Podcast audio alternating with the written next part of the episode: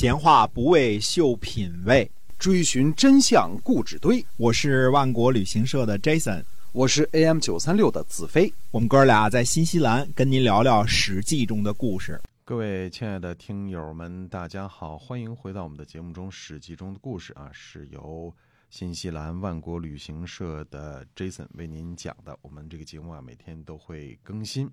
那么在上一季呢，我们给您讲了，就是说在这个晋国啊，这些个名臣，而且呢，他们这个祖祖辈辈都是怎么回事我们给您梳理了一下。接下来呢，我们今天这一集我们要跟您讲一下呢，这个春秋五霸。我们经常说春秋五霸，呃，不同的人有不同的说法，有不同的看法，到底是哪些能算真正的春秋五霸呢？请您听一下我们的看法哈。嗯。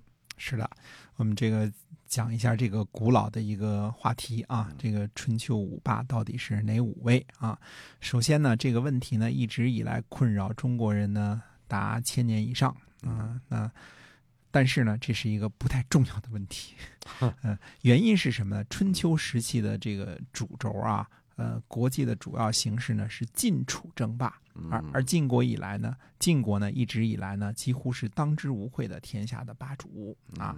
即使是楚庄王曾经呃这个雄起过一回，呃楚灵王呢歃血为盟了一回啊，那么呃这些呢都改变不了呢是这个晋国是主要的霸主国家的这么一个事实啊。那么嗯，我们说呢。前面讲过啊，楚庄王曾经问鼎过，对吧？嗯，那么楚灵王曾经歃血，呃，领先歃血过一回啊。后来呢，吴国和越国呢也都出现争霸的事情。呃，晋国的霸主地位呢，几乎是争中整个春秋时期呢都没有动摇过的。嗯，在晚期的时候呢，由于自己六卿之乱闹内乱啊，那最后呢，呃，不做天下的霸主了啊。那到这个三家分晋的时候呢，终于也就终结了这种霸主政治呢，也就。终结了，嗯。嗯，那么在晋楚争霸的主轴之外呢，掺杂着东边的齐国经常性的搞小动作啊，看这个，呃，时不常的啊，这个搞点小动作，最后被晋国揍一顿，再搞点小动作被晋国揍一顿啊，哎，主要是这个，呃，平阴之役呢和这个安之役呢两次，呃，齐国被狠狠的教训了两次啊，对，那么西边的秦国呢，呃。小动作也不少啊，但是呢，这些呢基本上都不足以动摇晋国的霸主地位。那么，嗯，最后我们说了，到了春秋末期的时候，晋国一内乱了，自顾不暇了，春秋也差不多就完结了。所以说呢，春秋五霸到底是谁，并不是十分的重要。这个五霸呢，只是人物的个人点评，而天下大事呢，不需要以评书的方式呢去解读啊。但是呢，我们还是回答一下这个古老的问题。那么，曾经被列为春秋五霸的人选呢，共有以下几位：齐桓公、晋文公、秦穆公、宋襄公、楚庄王、楚灵王、吴王阖闾和越王勾践啊。那么就呃这几位呢，看看到底是怎么筛选这个春秋五霸的。这个按照《史记》当中的说法呢，到底这个春秋五霸是谁啊？那么霸呢，就是伯的通假字啊，伯仲叔季的伯啊，老大的意思啊。谁当老大呢，谁就霸，就是大哥啊，大哥的意思啊。因为呃，春秋政治的主线呢是强大的诸侯呢掌管天下大事，而不是名义上的周天子，所以叫霸主政治。哎，简单的说呢，就是老爹退休了，这个老大当家，嗯，就这么这么回事儿啊。哎，这就是西周和春秋时期的最大的差别啊。周天子呢，这个这个老爹呀，这个呃霸主呢是儿子当家，嗯，对，这个。霸主这个儿子呢，和其他的儿子呢是平辈儿的啊，老爹呢是辈儿大的，对，但是呢，老爹被架空了，成了名誉上的户主了，对，老爹不管事儿了啊，不管事儿了，哎，就成了周天王，就是成了一摆设了啊。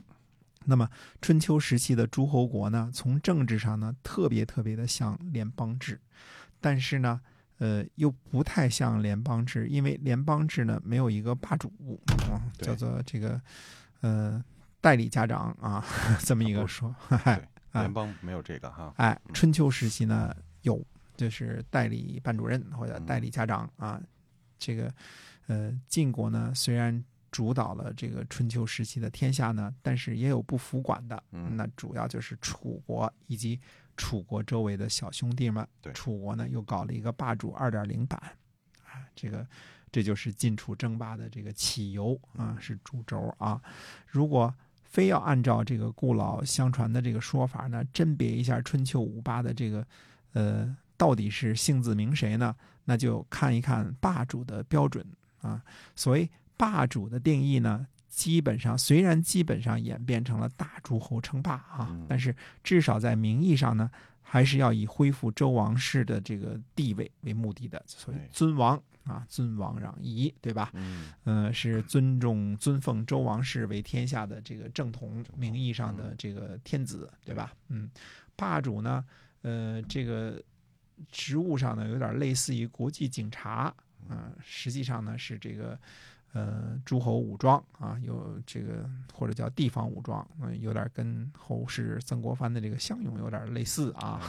成为霸主的标准呢，就是不单单是会盟诸侯推举盟主、开联合国联合国大会，嗯用武力或者武力威胁呢，组织军事干涉，胁迫小国就范，干涉他国内政。嗯呃，非常重要的一点呢，就是讨伐那些不向周王室进贡、不尊奉周王室的诸侯啊。所以，成为霸主呢，要具备两个条件：武功强盛，以及呢维护周王室的利益和名义。呃，嗯，至少是名义上的啊，要维护周王室啊，就是奉天子以以伐诸侯哈啊，以伐不臣啊，伐不臣。对，嗯。嗯从这个定义上讲呢，呃，以上所列的，就是刚才我们说的那几位春秋五霸的人选当中呢，最最当之无愧的就是齐桓公和晋文公啊。哎，齐桓公呢是开创霸主政治的先河的人啊，他是第一位名副其实的霸主啊。一个政治的模式呢，开创者是最难的，对吧？开创者是最难的。对，哎，他他创创立了这么一主一种政治模式，而且这种政治模式呢，就主导了整个春秋时期的这个天下的这个主要的政治形势这个可是不简单的。对，就都按照他这个路子来走了哈。哎，对的。嗯而晋文公呢，是继承和发扬发扬光大霸主政治的人嗯啊。如果嗯老辈子的说法呢，齐桓公是霸主一朝的太祖啊，晋文公呢就是霸主一朝的太宗。嗯，这么说啊，哎 对，在这个任何的划分和排列当中呢，对他们两位都是没有任何意义的。嗯就是不管你三种说法、四种说法、五种说法也好啊，那么肯定有他们俩是吧？肯定有他们俩，哎嗯，他们俩是绝对的，谁都不会把他们俩给剔除了。对而剩下的几位呢，在各种分组之中呢，就不尽相同了。嗯呃，那我们还是回到刚才的定义啊，从武功和是否名义上尊奉王室这两点上去逐一考察一下，嗯，看看剩下的那三位霸主到底花落谁家。哎，好，那么到底怎么这个剩下的三位霸主啊，嗯有什么样的您有什么样的想法呢？哎，可能和我们一样，也可能不同。希望您能够继续收听我们的节目啊，《史记》中的故事，我们还是每天会为您更新。那么是由新西兰万国旅行社的 Jason 所为您讲的。好，那么我们下期节目再会。再会。